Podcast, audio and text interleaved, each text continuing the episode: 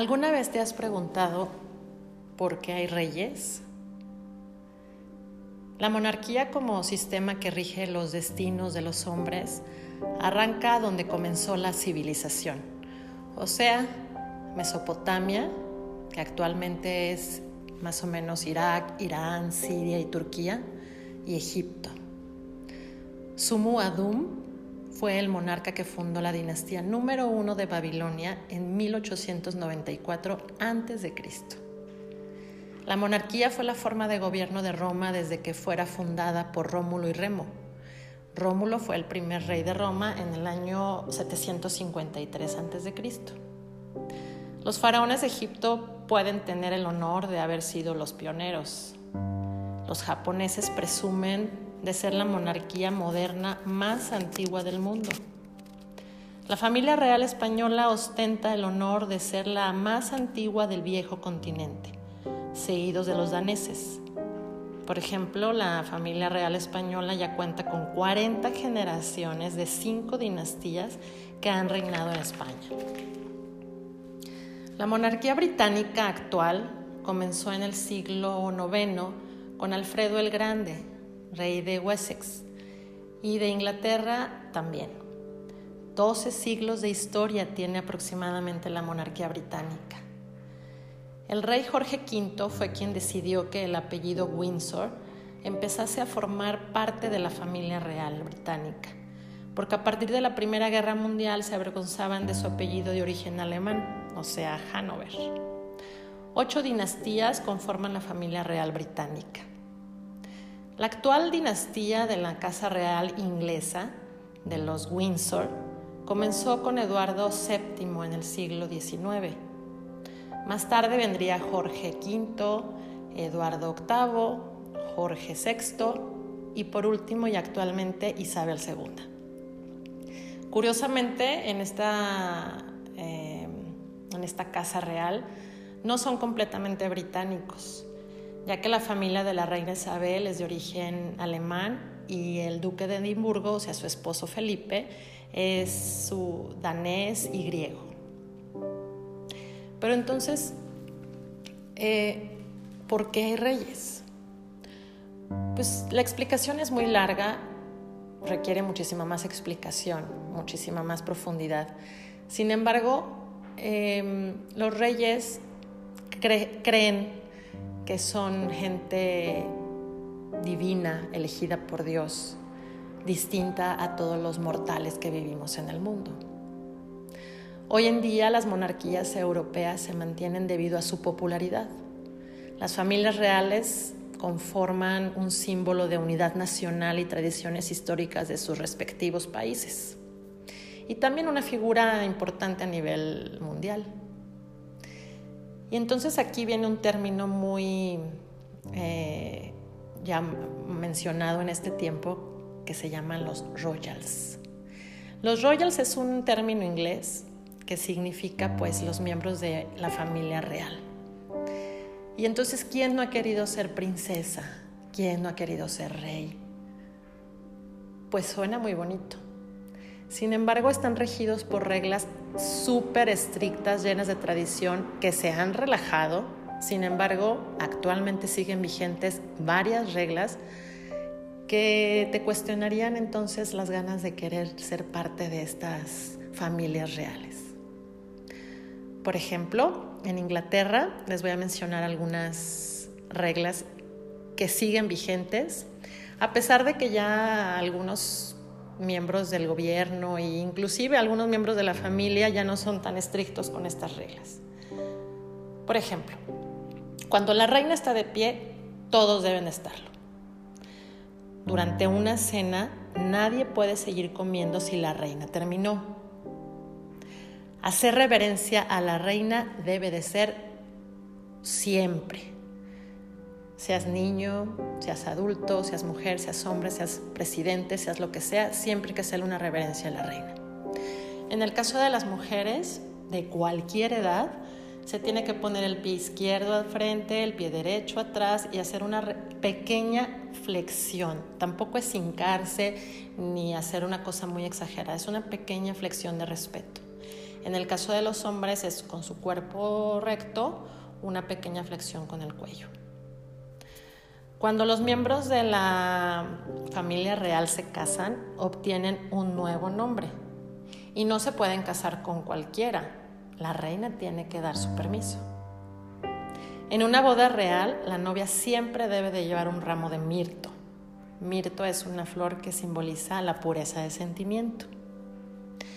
No puede hablar en público sobre política y no puede votar la reina prohibido jugar Monopoly. Aunque no lo creas, es otra regla. No pueden jugar Monopoly. En cenas, la reina empieza a conversar siempre con la persona que está sentada a su derecha. Y cuando termina el primer tiempo, comienza a hablar con quien está sentado del otro lado. Al hacer un viaje, debe de llevar un look completamente negro, por si llegara a ofrecerse que alguien se muera y tenga que asistir a su funeral. Por supuesto, alguien de su clase, por supuesto. Los herederos tienen prohibido viajar juntos, porque entonces si llegara a pasar algo, el reino no se puede quedar sin su rey o su reina. Prohibido mostrar afecto en público. Algunos se pueden tomar de la mano, pero no más de eso. Prohibido dar autógrafos o tomarse selfies o tener redes sociales. Eso está prohibido. La familia real no puede comer mariscos, de ningún tipo, porque no pueden correr el riesgo de sufrir alguna infección, ya sea porque corre en riesgo su vida o porque sería pues como muy complicado para las, las, tareas que hacen de viajes y tours eh, respectivos a su puesto. No los puedes tocar, los mortales no podemos tocar a los reyes. El código de vestimenta para la reina, sobre todo, es súper estricto. Hablando de las mujeres, es muy estricto. Las mujeres deben de usar siempre sombrero para eventos formales. Sin embargo, si la fiesta es después de las 6 de la tarde, deben usar tiaras en lugar de sombreros. Claro, solamente si están casadas, porque si no están casadas no pueden usar tiaras. Y la tiara debe de estar a 45 grados de la frente el desayuno de la reina no es negociable. Té negro y cornflakes. Suena chistoso y no me vas a creer, pero así es. Siempre deben aceptar regalos, mas no abrirlos. Prohibido el ajo. La reina no come ajo. En las cenas está prohibido las papas, el arroz y la pasta, pues por cuestión de la inflamación y estas cosas deben de saber más de dos idiomas. La reina debe tener prendas coloridas para que pueda ser fácilmente reconocida entre la multitud. Si la reina cambia su bolso a su brazo izquierdo, su staff debe de dar por terminada la conversación. No pueden usar escotes. La reina no necesita licencia para conducir. No puede usar faldas arriba de la rodilla. Siempre debe usar medias, de preferencia color nude o carnita, posiblemente en, algunos casos blanco, nunca negro. En el caso de la familia española, también aparte de todo esto que estoy diciendo, a las 9 de las noches se tienen que dormir. Ellos no aceptan regalos, no pueden llorar en público también igual, no pueden tener redes sociales ni cosas públicas de ese tipo. Y también hay algunas reglas para los niños, para los niños royals. Por ejemplo, los niños no pueden usarse apodos entre ellos ni para nada. Tienen un riguroso dress code. O sea, jamás vas a ver a un niño de la familia real con una estampa, digo, con una playera estampada de un superhéroe de una princesa. Los varones deben de usar pantalón corto hasta los 8 años. Las niñas vestido y cardigan. Haga frío o no haga frío. Los regalos de Navidad los niños royals los abren el 24, o sea, la noche de la Nochebuena, no el 25 como los mortales. Si la reina termina de comer, todos los meseros retiran los platos, hayas terminado o no hayas terminado, seas niño o no seas niño. Deben de también saber idiomas. Conforme vayan creciendo y se hagan adolescentes, tampoco pueden hacer selfies ni usar redes sociales. Tienen niñeras que los están enseñando a comportarse y expresarse correctamente. Cero berrinches, cero gritos, cero caras. Tienen que hablar correctamente. Nada de, diminutivos, ni decirle al perro guagua. No, tienen que hablar como un adulto. Su entrenamiento es para eso. No hay excepción por ser niños no pueden viajar juntos con sus papás y sus hermanos todos juntos, aunque últimamente, como les comentaba al principio, sí ha habido cierta flexibilidad en todas estas cosas, porque pues hay un poquito más de seguridad en, en los vuelos y eso, sin embargo han sido contadas las veces que se van todos juntos. Cada niño tiene su guardaespaldas y nada de usar las niñas tiaras ni coronas hasta que se casen. Como ves, estas son algunas de las reglas que me llamaron más la atención y te quise compartir. Pero no está tan padre pertenecer a la familia real. Siempre todo tiene un precio. Claro que debe de tener sus cosas buenas. ¿Te imaginas ser un niño royal?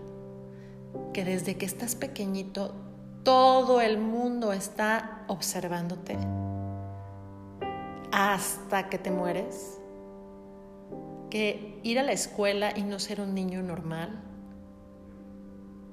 Por eso ha habido historias como Lady D, Sarah Ferguson y como muchas más que se revelan ante estas medidas, en mi opinión, completamente irracionales.